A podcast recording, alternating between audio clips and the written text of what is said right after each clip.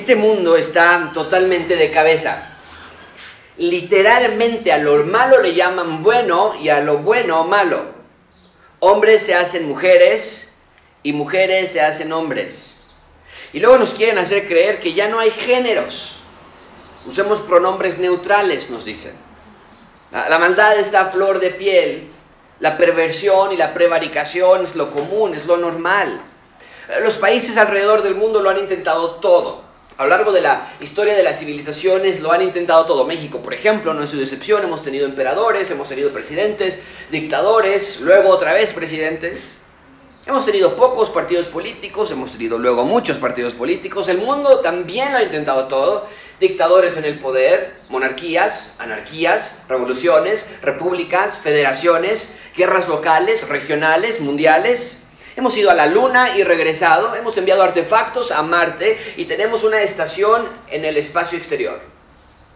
El imperio romano dominó gran parte del mundo, eh, luego imperios europeos, Portugal, España, Gran Bretaña, luego Estados Unidos, África como continente ha sido dominado por poderes europeos por muchísimos años, luego se han independizado algunos de ellos, ahora algunos países en África tienen reyes, otros tienen dictadores, otros cuantos, unos pocos han tenido elecciones democráticas que suelen no terminar muy bien, pero la violencia y la pobreza extrema en África no acaba. Estados Unidos es el país más poderoso del mundo, con el ejército más poderoso del mundo, pero las cifras no demuestran que han alcanzado la felicidad. El país tiene dos partidos políticos, los republicanos, los demócratas. La nación entera está dividida en dos visiones de grandeza. Los demócratas odian a los republicanos y viceversa.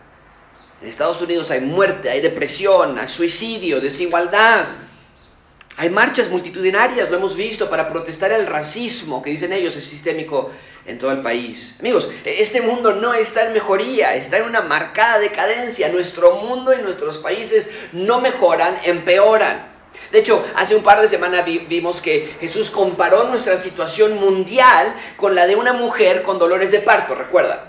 Eh, nos dijo el Señor Jesucristo que todo lo malo que vemos es principio de dolores. Es decir, nuestro planeta va a sufrir contracciones de maldad, las cosas se van a, poder, se van a poner más eh, obscuras, peores. Son contracciones de dolor hasta que llegue el punto más alto de estas contracciones. ¿Y cuál es el punto más alto? Lo vimos la semana pasada, recuerdan, el punto cúspide de todo este dolor y sufrimiento va a llegar hasta que la tribulación inicie aquí en la tierra. La semana pasada vimos que será un periodo lleno de dolor, Habrá destrucción, habrá persecución por parte del anticristo que va a estar reinando, porque el gobierno del anticristo se opone a todo lo piadoso de Dios. Pero no nada más eso, dijimos que va a ser un tiempo terrible porque les mostré que durante ese periodo la tierra va a ser el recipiente sobre el cual se va a vaciar toda la ira y juicios de Dios. Les mostré que habrá juicios que van a venir para destruir este mundo paulatinamente y allí será tal el dolor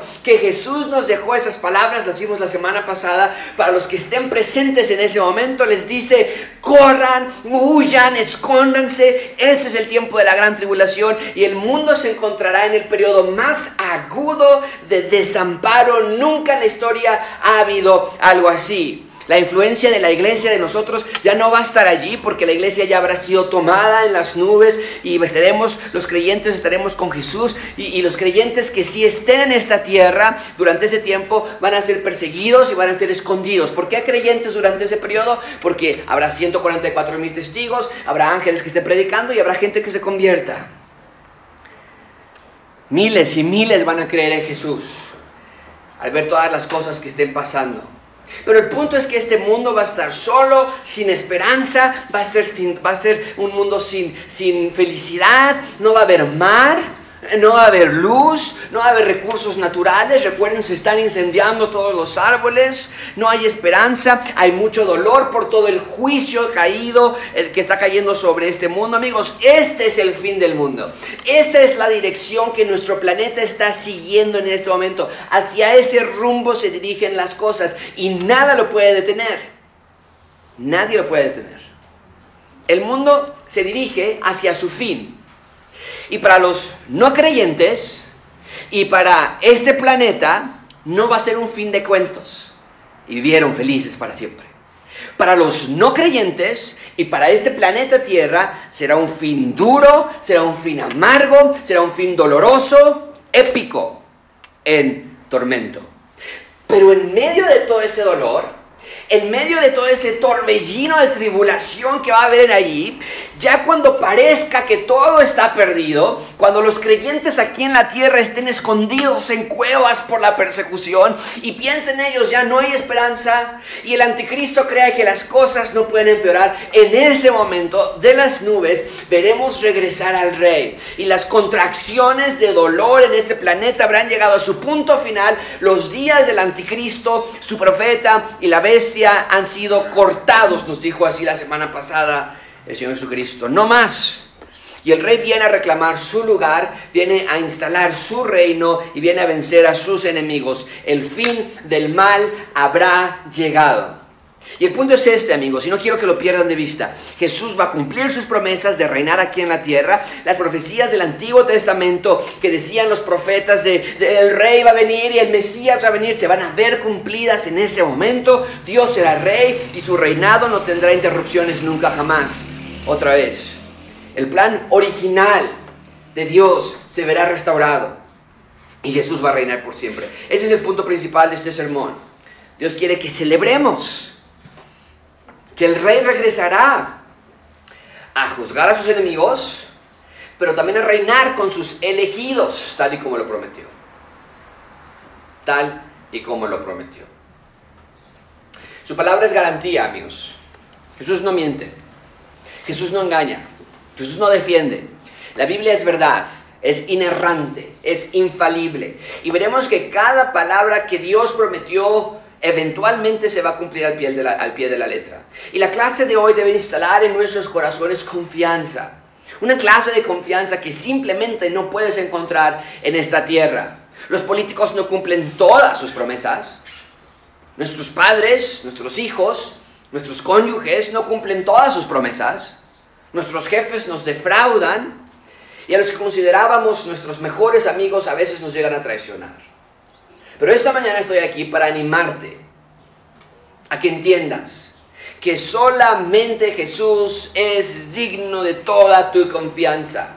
Nadie más se merece tu confianza, porque todos los demás te pueden defraudar, pero Jesús no defrauda. Él no decepciona, Él es rey, Él ya reina, pero Él dijo que va a regresar a instalar su reino de manera plena en esta tierra y así lo hará. Y es justamente lo que vamos a ver hoy, el rey va a regresar a instalar su reino plenamente. Y muy rápidamente quiero que quede claro la secuencia de eventos. A mí me gusta mucho ver la secuencia de eventos de manera, de manera gráfica y trato de poner estos cuadros, espero que sean de ayuda para ustedes. Pero tenemos los eventos futuros de esta manera en que el rey asciende al cielo, es decir, Señor Jesucristo después de su resurrección estuvo aquí en la tierra 40 días y 40 noches y lo vieron las personas, cerca de 500 testigos lo vieron ahí y él se, se ascendió a los cielos y les dijo, ustedes van a recibir poder y, y, van a serme testigos en Jerusalén, Judea, Samaria y el resto de la tierra. Él, él asciende y a partir de que él asciende, vemos el siguiente cuadro, es el comienzo del principio de dolores.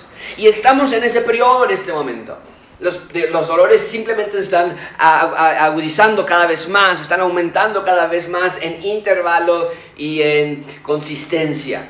Y vemos estos principios de dolores que están allí y en algún momento dado el rapto de la iglesia va a ser tomado, eh, va, va, a llegar, nos va a llevar él. Inmediatamente después de eso es el inicio de la tribulación, los primeros tres años y medio, y después el periodo de la gran tribulación, el resto de los tres años y medio. Y después él, se continúa con el regreso del rey. E, esa es la secuencia que estamos viendo. Recuerden, por favor, que todo lo que Jesús ha estado hablando nació de dos preguntas cruciales.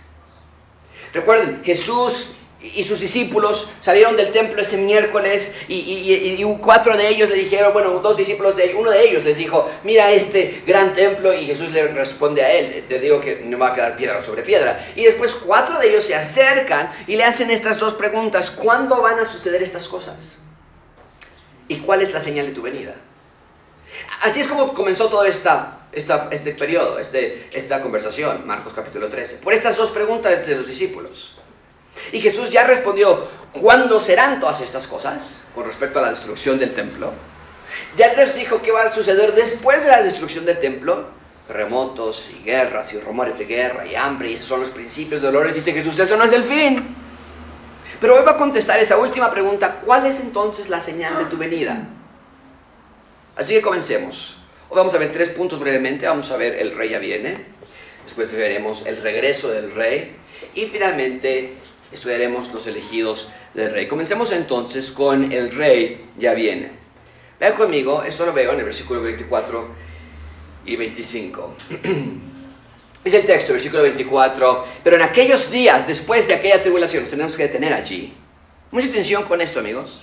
La respuesta a la pregunta de, oye, ¿cuándo va a regresar Jesús? ¿Y cuáles son las señales de su regreso? Las encontramos en este versículo, ¿no es cierto? En otras palabras, ¿cuándo va a regresar Jesús? Nos lo está diciendo allí. En aquellos días. Y la pregunta que nosotros debemos hacer entonces es, bueno, ¿cuáles días? Miércoles, jueves, ¿cuáles días está hablando Jesús? Pues los días que nos estuvo hablando la semana pasada, los días de la gran tribulación, los días de juicio sobre esta tierra, los días cuando haya muerte en este mundo y el mar sea sangre y los monstruos marinos y las bestias marinas mueran porque no pueden nadar en sangre cuando haya granizo y fuego mezclado con sangre y caigan del cielo, y cuando estén los 144 mil testigos, y cuando esté el anticristo, y a esos días se refiere Jesús, en aquellos días. Entonces, ¿cuándo va a regresar Jesús? Su retorno va a ser en los días de la gran tribulación, pero particularmente, ¿en qué días de la gran tribulación? La gran tribulación tiene una duración de tres años y medio. Recuerden, el periodo de, la tribulación está dividido en dos. La, tribulación, tres años y medio, y después la gran tribulación. Y recuerden que la gran tribulación se inaugura porque el anticristo entra al templo y se declara Dios y profana el templo y entonces dice Jesús, en ese momento corran, huyan. Pero entonces, ¿cuándo va a regresar Jesús? Dice, en aquellos días.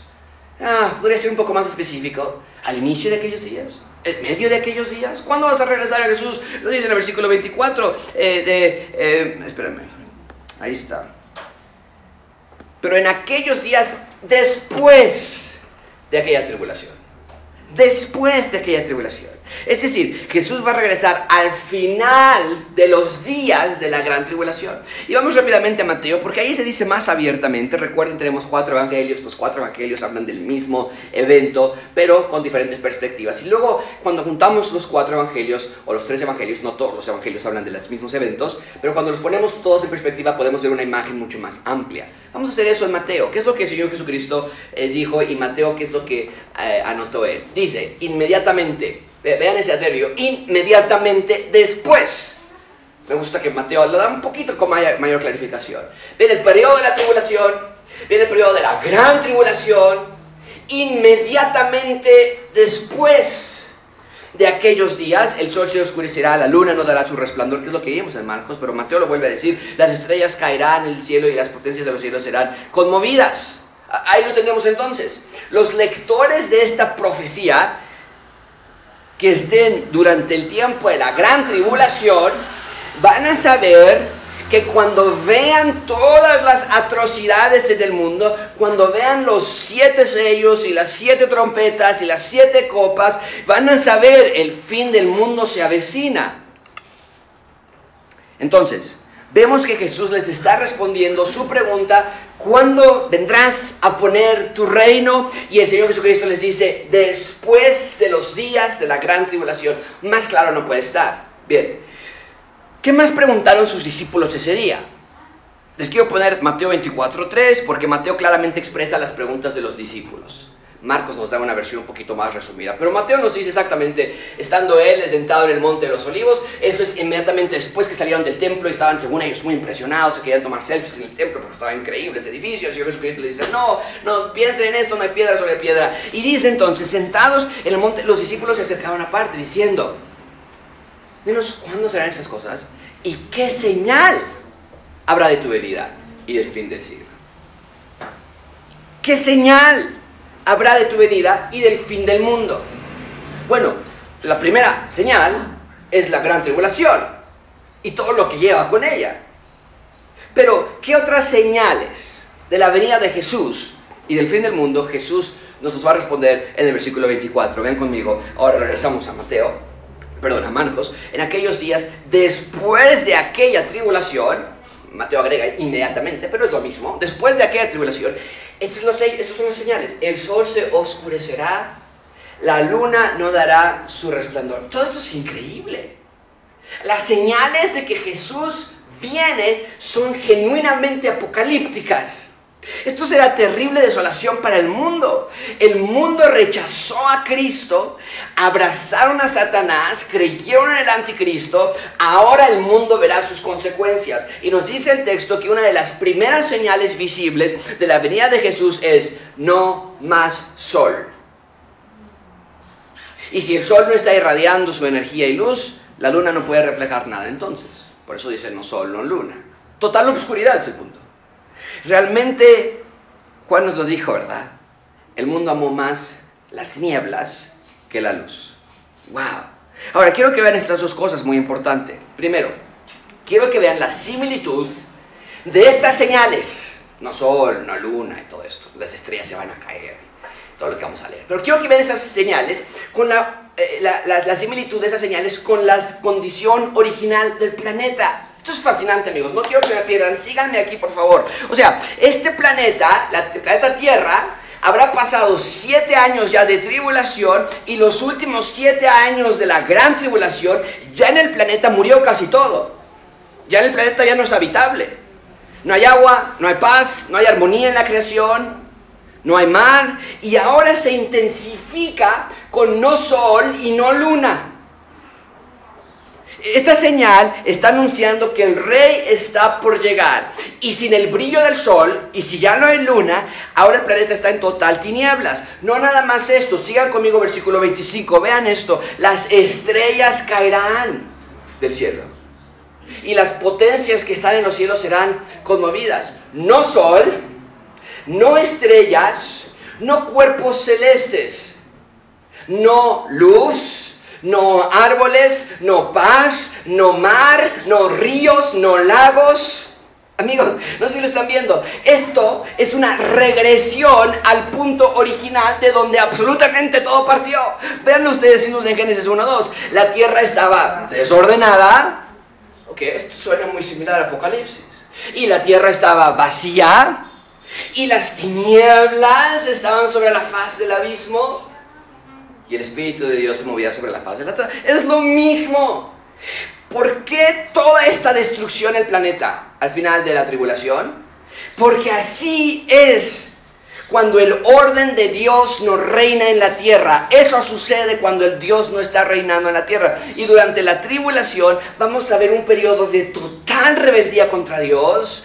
Y el resultado es entonces regresar a la condición original del planeta. Desorden, caos, tinieblas. Wow. Pero de la misma manera que tiene en Génesis capítulo 1 versículo 2 que el Espíritu de Dios se movía sobre la faz de la tierra, así ahora en un planeta que está también en desorden, en tinieblas, en caos, en muerte, ahora va a tener al Espíritu de Dios en Cristo estar aquí en la tierra.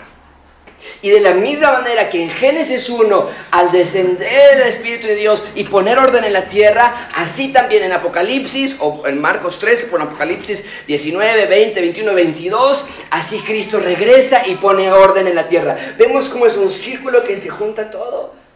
No hay nada que sea coincidencia o casualidad. Jesús va a regresar y va a poner orden de nuevo. Y la luz vendrá la luz vendrá al mundo, pero esta vez la luz no va a venir como un bebé en un establo, en medio de los desperdicios y estiércol de los animales. Esta vez la luz vendrá al mundo como rey. Y entonces vemos la similitud entre el planeta del fin del mundo con el planeta original antes de que Dios creara todo en Génesis. Eso me encanta. Nunca lo había visto yo antes así. Pero en segundo lugar, no nada más vemos esa similitud entre Génesis y Apocalipsis o Génesis y Marcos. En segundo lugar, vemos que el regreso del Señor se cumplirá tal y como los profetas del Antiguo Testamento lo anunciaron. Cuando leemos que no va a haber sol, cuando leemos que no va a haber luna o estrellas, no nos debe sorprender, Porque este evento, el regreso del rey a la tierra, los profetas del Antiguo Testamento lo habían denominado ya el día del Señor. Así le habían puesto ese evento, el día del Señor. Y los profetas habían descrito el día del Señor muy claramente. Quiero mostrarte varios textos donde puedes ver las descripciones de este evento que los profetas del Antiguo Testamento habían profetizado ya. De tal manera que no nos debe sorprender. Cuando Jesús dice, no va a haber sol, no va a haber luna y las estrellas y demás. Entonces, ¿qué? No, ya no había dicho los profetas de antaño. Y, por cierto, vamos a leer mucha escritura, no, no necesitan buscar en sus Biblias, véanla nada más en las pantallas por cuestión de tiempo, pero véanlas y síganlas. Vean por favor estos, estos textos que son de 400 hasta 600 años antes de que Cristo llegara a la tierra. Dice esto Isaías, he aquí, el día de Jehová o el día del Señor viene, está anunciando Isaías, un evento futuro, es terrible y de indignación y ardor de ira para convertir la tierra en soledad y raer de ella a los pecadores, por lo cual las estrellas de los cielos y sus luceros no darán su luz y el sol se oscurecerá al nacer y la luna no dará su resplandor. Es lo mismo que está diciendo en Marcos 13 Jesús que sucederá, confirmando lo que los profetas habían dicho. Y castigaré al mundo por su maldad y a los impíos por su iniquidad. Haré que cese la arrogancia, a los soberbios, abatiré la altivez de los fuertes. Ahí está Isaías. otra más, Isaías 24 dice, y acontecerá que el que huyere de la voz de terror caerá en el foso y el que saliere del medio del foso será preso en la red. Esto suena mucho al anticristo, esto suena mucho a la persecución. Porque de lo alto se abrirán ventanas y temblarán los cimientos de las tierras. Estos son los sellos, las trompetas. Temblará, será quebrantada será quebrantada del todo la tierra, enteramente desmenuzada será la tierra, en gran manera será la tierra conmovida. Esto no suena un gran momento para la tierra. Temblará la tierra como un ebrio y será removida como una choza y se agravará sobre ella su pecado y caerá y nunca más se levantará. Y acontecerá que aquel día le castigará el ejército de los cielos de lo alto y a los reyes de la tierra sobre la tierra y serán amontonados como se amontona a los encarcelados en mazmorra y en prisión quedarán encerrados y serán castigados después de muchos días. Y la luna se avergonzará, el sol se confundirá cuando Jehová de los ejércitos reine en el monte de Sión y Jerusalén y en Jerusalén delante de sus ancianos sea glorioso. vemos ese evento, el día del Señor viene, destrucción, juicio, dolor para los que desobedecieron y particularmente estos, estos objetos de los, de los astros celestes, el sol, la luna, las estrellas, vemos que se repite acerca del futuro. Vamos a otro profeta y con esto eh, termino estas profecías, pero quiero que lo vean porque no quiero que ustedes piensen que es algo nuevo. Sofonías lo dijo también. Sofonías es un profeta post-exilio, es decir, después de que Israel había sido ya capturado por Babilonia, y aún ahí Dios les está dando profecía a este Israel que había pecado y que había caído en las manos de Babilonia, y les dice, hey, está cercano, ya viene pronto el día grande de Jehová. Cercano, muy próximo es. Amarga la voz del día de Jehová, gritará allí el valiente. Día de ira aquel día, día de angustia, de aprieto, día de alboroto y de asolamiento, día de tiniebla y obscuridad, día de nublado y entenebrecimiento, día de trompeta y de algarzara sobre las ciudades fortificadas y sobre las altas torres. Amigos, será un tiempo devastador por todos lados, para los no creyentes, para los creyentes por igual porque le va a caer la persecución sobre ellos, pero particularmente va a ser devastador para los no creyentes. Así es el fin del mundo para los enemigos de Dios. El reino de Dios vendrá cuando el día del Señor se manifieste. Pero el día del Señor es estruendo y juicio para sus enemigos. Bien, el punto entonces es que Jesús les da señales de su venida. Es lo que preguntaron ellos, ¿cuáles son las señales de su venida? Y, les está dando las señales de su venida cuando los que estén en la tierra durante ese tiempo vean que la gran tribulación está en marcha y cuando vean desastres naturales como el mar que se convierte en sangre o el sol se oscurece y la luna y las estrellas desaparecen, que sepan que el regreso del rey es inminente. Vean en segundo lugar, el regreso del rey. El regreso del rey. Versículo 26. Entonces, ya sin sol, ya sin luna, ya sin estrellas, ya sin astros celestes, ya sin mar, ya sin bosques. Entonces verán al Hijo del Hombre. Eh, los discípulos querían saber las señales de que el rey estaba regresando. ¿Qué tal esta señal? Amigos, no hay mejor señal, no hay señal más clara que el rey ha regresado que cuando vean al rey. Esa, en esencia, es la mejor señal. Eh, en otras palabras, el rey apareciendo es la señal del que el rey ha llegado a la tierra. Parecería un poco obvio, pero me encanta la manera en que Dios nos explica que no hay señal, ni siquiera en cuanto a comparación de señales, que se asemeje a la misma llegada de Dios, de Jesucristo a la tierra. Mateo lo explica claramente, no vamos a Mateo, nos da un poquito más de brillo y más de luz. Dice Mateo, inmediatamente después de la tribulación se oscurecerá el sol, la luna no va a dar su resplandor, las estrellas van a caer, las potencias de los cielos van a ser conmovidas, entonces aparecerá la señal. La pregunta de ellos era, ¿cuáles señales? Eh, te puede dar algunas señales, el sol, la luna, las estrellas, va a haber muerte, va a haber dolor, va a haber... Pero la quieres la, la señal, ese artículo definitivo que habla de la única y mejor señal es la señal del Hijo del Hombre en el cielo. Ahí está. Y entonces lamentarán todas las tribus de la tierra y verán al Hijo del Hombre viniendo sobre las nubes del cielo con gran poder y gran gloria. El mundo, amigos, el punto es este. Después de la tribulación, después de la gran tribulación, después de los sellos, trompetas y copas, y después de que el sol se oscurezca y las lunas y las estrellas también se oscurezcan, todos verán la gran señal. No será un evento privado, como la primera llegada, cuando nada más los pastores que rodeaban esa zona recibieron al Señor Jesucristo y fueron y, y se arrodillaron frente a Él y le adoraron. Nadie más supo de su llegada esta ocasión, nos dice el texto, todo el planeta va a ver su llegada en las nubes. ¿Cómo va a suceder eso? No lo sé. Probablemente va a ser algo que se va a transmitir masivamente en lo que resta de ese planeta. Algún medio tecnológico que permita verlo de manera virtual. Las cámaras viendo hacia el cielo y el Hijo del Hombre, el Hijo de Dios llegando a la tierra. No sabemos exactamente cómo, pero todo ojo le verá descender de los cielos y esa es la última y más clara señal de que el reino ha llegado. Y finalmente celebraremos que el rey ha regresado. Ven conmigo el versículo 26, entonces verán al Hijo del Hombre que vendrá en las nubes con gran poder y gloria. Regresa porque es rey. Regresa porque viene a poner orden. Regresa porque ese siempre ha sido el plan. Algunos de nosotros pensamos que cuando el Señor Jesucristo ascendió a los cielos, bueno, a veces ni siquiera pensamos por qué se ascendió a los cielos, ¿por qué nos dejó aquí? ¿Por qué no se quedó Jesús con nosotros? Y, tenemos que entender esto. El Señor Jesucristo ascendió a los cielos porque Él reina desde su trono en los cielos. Está sentado a la diestra del Padre, nos dice las Escrituras. Y porque desde los cielos Él está reinando en la tierra para expandir su reino y preparar su próxima llegada. Él no está en vacaciones, Él no está nada más ahí sentado y es que me fui porque ya estaba muy difícil la cosa. Él está reinando y nos envió a nosotros a preparar su reino. El hecho de que estés sentado aquí, que nos estés viendo de manera virtual en tu casa, no quiere decir que te guste nada más escuchar las escrituras. Tienes una responsabilidad de llevar el reino de Dios y prepararlo para su próxima llegada. Esa es la única razón por la que estás en esta tierra. Jesús es rey.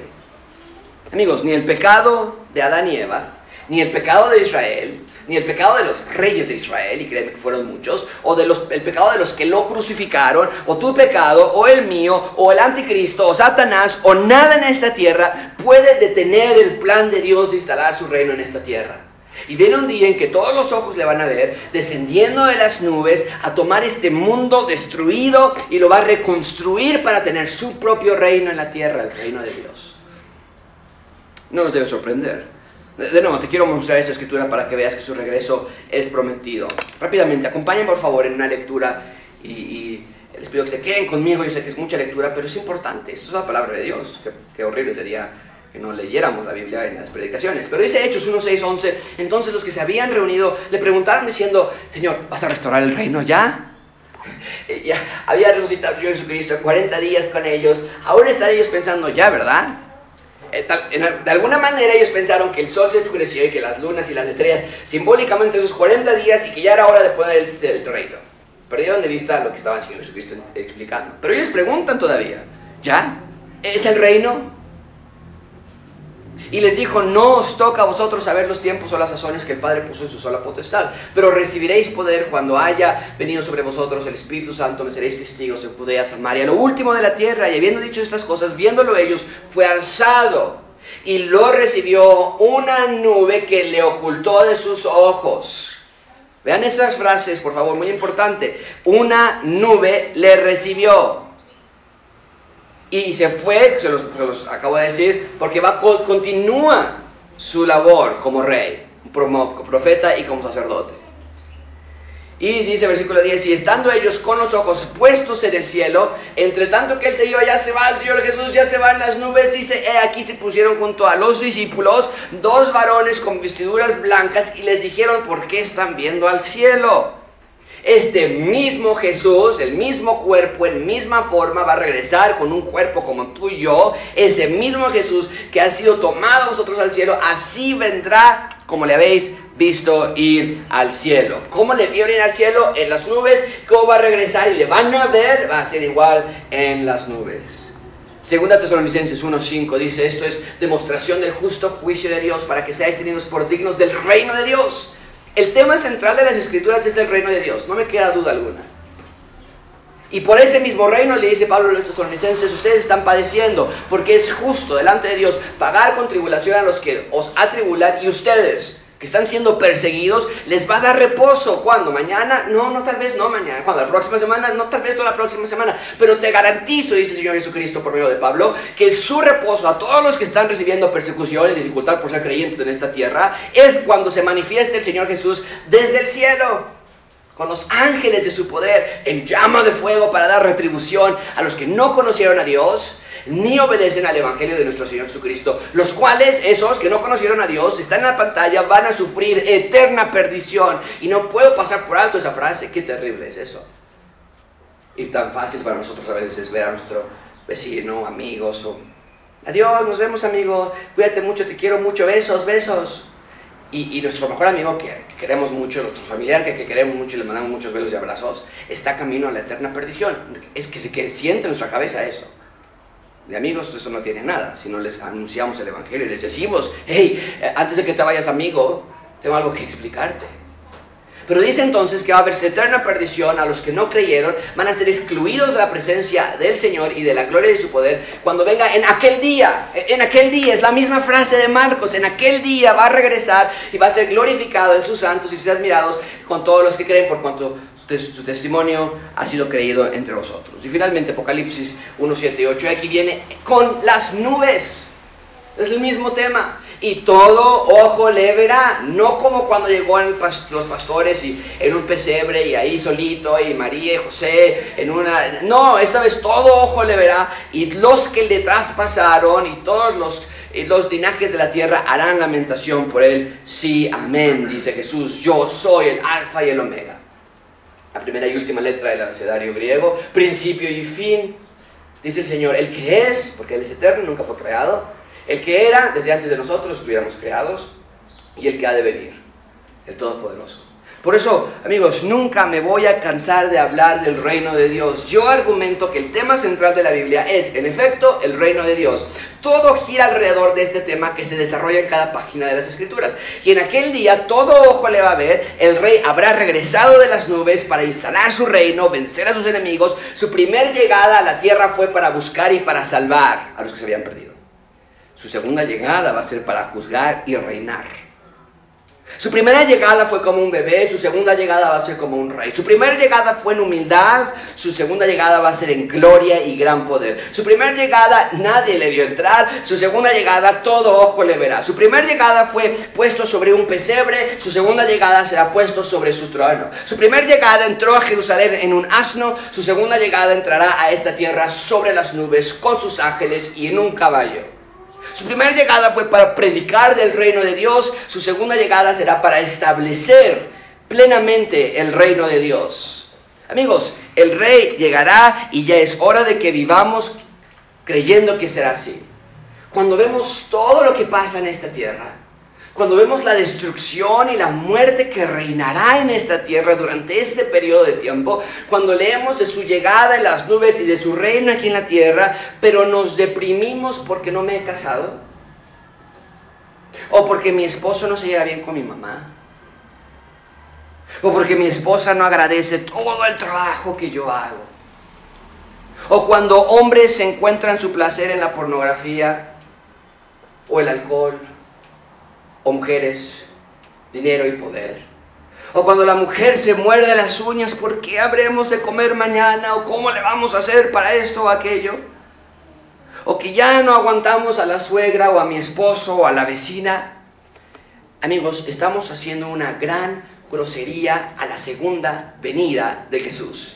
Estamos trivializando su regreso, no le estamos dando la importancia que se merece. Un Chivas América trae mejores sonrisas que la próxima llegada del rey. Que nos hayamos quedado en la universidad nos trae más alegría. Que esa chica me haga caso es más emocionante que la segunda llegada del rey. Permíteme ponerlo así. Es un pecado gravísimo, debía haber puesto en la pantalla. Gravísimo. No recordar, una, o sea, no recordar, pero también en presente continuo, vivir recordando el inminente retorno del rey. Es una grosería. Es un gravísimo pecado. Es un pecado admirar a cualquier político más que al rey. Si hay o no hay cuarta transformación en nuestro país, ese no es el punto. Nada de estos temas locales y regionales se comparan con la gran transformación que nuestro rey hará. Claro que vemos la corrupción y pobreza en nuestro país, pero si tu esperanza está en la cuarta transformación y no en la transformación del mundo entero que nuestro rey llevará a cabo, entonces me temo que no crees realmente en el rey. Es como si le diéramos el avión a Dios, ¿no es verdad? Ah, sí, sí, sí, Dios, vas a venir otra vez. Sí, sí, claro. Pero mientras aquí en la vida real, ¿qué hago para ser feliz? ¿A qué me dedico? ¿Qué estudio? Ay, qué emoción, ya viene la vacuna otra vez, vamos a ir al cine, vamos a poder salir a pasear. Amigos, estamos en principios de dolores. Si esta pandemia te estresó, si esta pandemia te incomodó porque teníamos que usar cubrebocas, espera que lleguen las contracciones con mayor intensidad y mayor dolor que están por venir.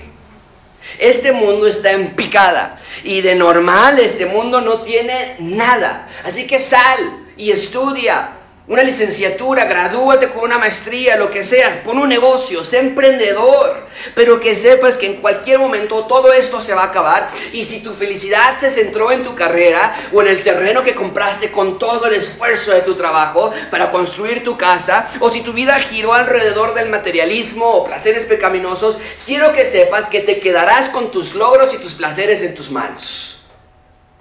Y abrázalos bien porque será lo último y lo único que tendrás en el día del Señor. Y te adelanto que no te van a durar mucho porque todo va a ser destruido. Nos encanta ir a Kitsania, antes de la pandemia, y allí es una ciudad para niños. Y el niño decide a qué dedicarse. Si quiere vender carros Ford, adelante, soy un vendedor de carros. Estamos dos papás afuera tomándoles fotografías y los visten y tienen todo muy profesional y todo muy real. Si quieres ser cocinero, puedes ser cocinero. Tienen ahí un Domino's Pizza y Natalia y Santiago hacen pizzas. ¿Quieres ser piloto de avión? Tiene un avión de Interjet, que ahorita ya no les va a ir muy bien con ese Interjet ahí, pero lo tienen ahí. ¿Quieres ser reportero de televisión? Tienen las cámaras de Televisa ahí para que puedas ser y sales en la televisión. Y es padre. Cuando íbamos, pasábamos todo el día allí. Valía la pena, no es no es muy barato entrar, entonces nos íbamos desde temprano hasta que cerraran. Y les dan dinero por su trabajo a los chicos. Incluso les dan dinero real, bueno, o sea, no real, pero el papel, o sea, les dan papel, aquí está lo que ganaste por haber trabajado aquí 20 minutos. Y les dan una tarjeta bancaria para depositar su dinero. Y tienen un cajero y los niños van y meten la tarjeta en el cajero y ponen su dinero ahí y ahora el dinero está en la tarjeta.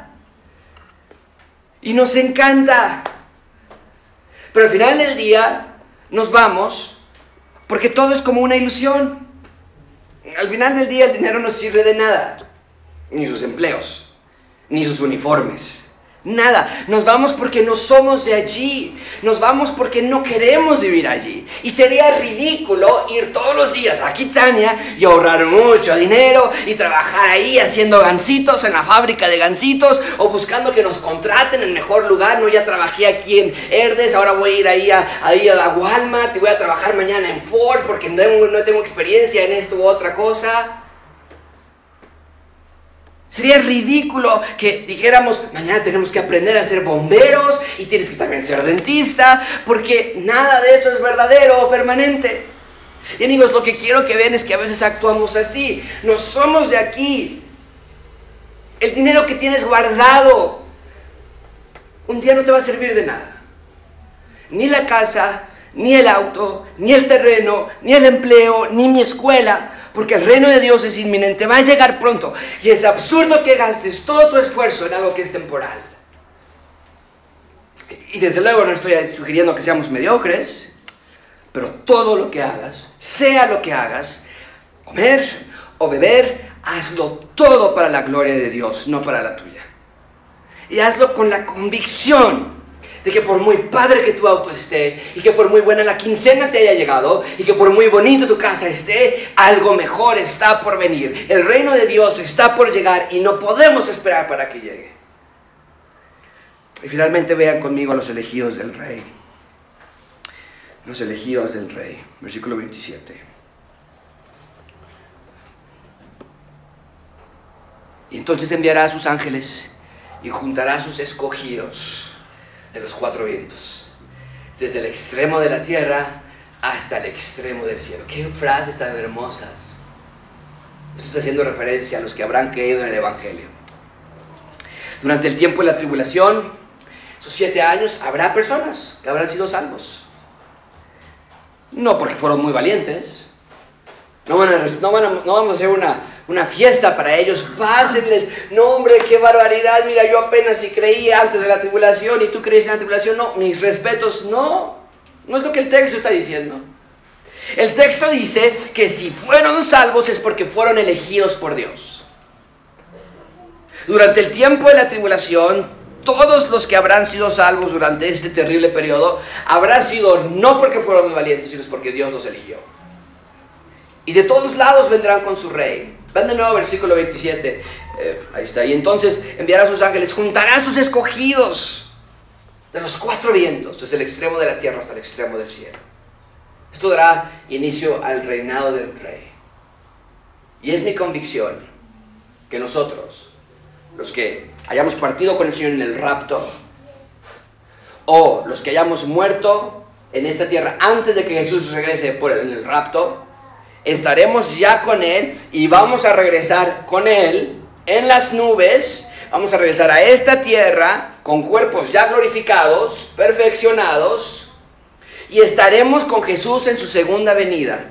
Y vamos a reinar mil años junto con Cristo y con estos santos que fueron elegidos por Dios, que estuvieron en la tribulación, ellos entrarán a la tribulación, al reino milenial junto con nosotros.